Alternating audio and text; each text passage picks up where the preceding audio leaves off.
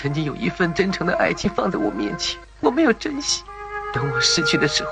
我才后悔莫及。至尊宝的经典台词催人泪下，道出了多少人的心伤。我们也会有这样的境遇，与另一半相处平平淡淡，有时候忽略甚至厌恶对方的存在，却在分手的时候忽然领悟对方的好，感受到分离之苦。有时候直到失去后，才开始学会珍惜。可为什么会出现这样的现象呢？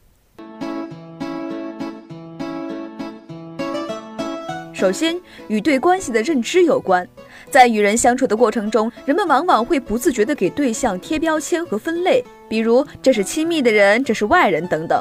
对于不同类型的人，我们会有不同的行为。越是亲密的人，我们越会将他们纳入自我中。常常会看到这样的说法：我们总是对外人彬彬有礼，而对最亲密的人却经常发脾气。这是因为人们抱定这样的观念：亲密的人怎么会去介怀自己的情绪呢？可惜，硬币的反面是，我们会将它像空气一样忽略，不知珍惜。而如果要分手了，那恋人便要从与自己亲密的人的范畴移动到与自己无关的人的范畴中。这个角色变化本身就会引起人们的注意，就像是将自我的一部分活生生的割离出来，这对任何人来说都会引起不适，除非他未曾进入自己的心里。其次，损失厌恶。关于赌博，有一个发现：当赢的金额是输掉金额的两倍左右及更多的时候，人们才愿意参与进来。似乎赢得两倍以上以及更多金额的幸福，才能抵消失去财产的伤痛。从实验中，我们就可以发现，人们对物品的价值其实没有一个固定的认识。当人们不得不放弃它的时候，其难过的程度要高于他们得到该物品高兴的程度。这也难怪，当我们即将失去某件物品或某个人的时候，心里所带来的伤痛远远大于失去的快乐。拥有的快乐深深的淹没在失去的痛苦之中，于是我们领悟，它对自己是如此的重要。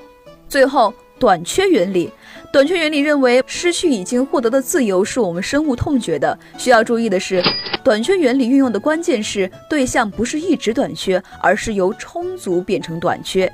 这种短缺又往往会带来竞争，这也越发加深了得到它的欲望。当意识到即将不能拥有的时候，人们便会产生焦虑，强烈的想要维护现状。而离去也时常意味着对方的心另有所属，想象他与别人耳鬓厮磨也实在太煎熬了。于是我们才会意识到对方的存在，才开始想着去修补这一段关系。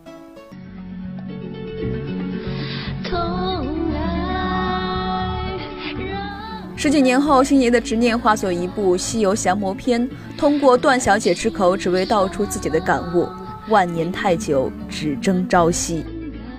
是的，千万不要因认为爱情是永恒而懈怠了对对方的关怀，千万不要让失去成为第一次，也是最后一次的警告。不要忽视你们相知的每一天。上天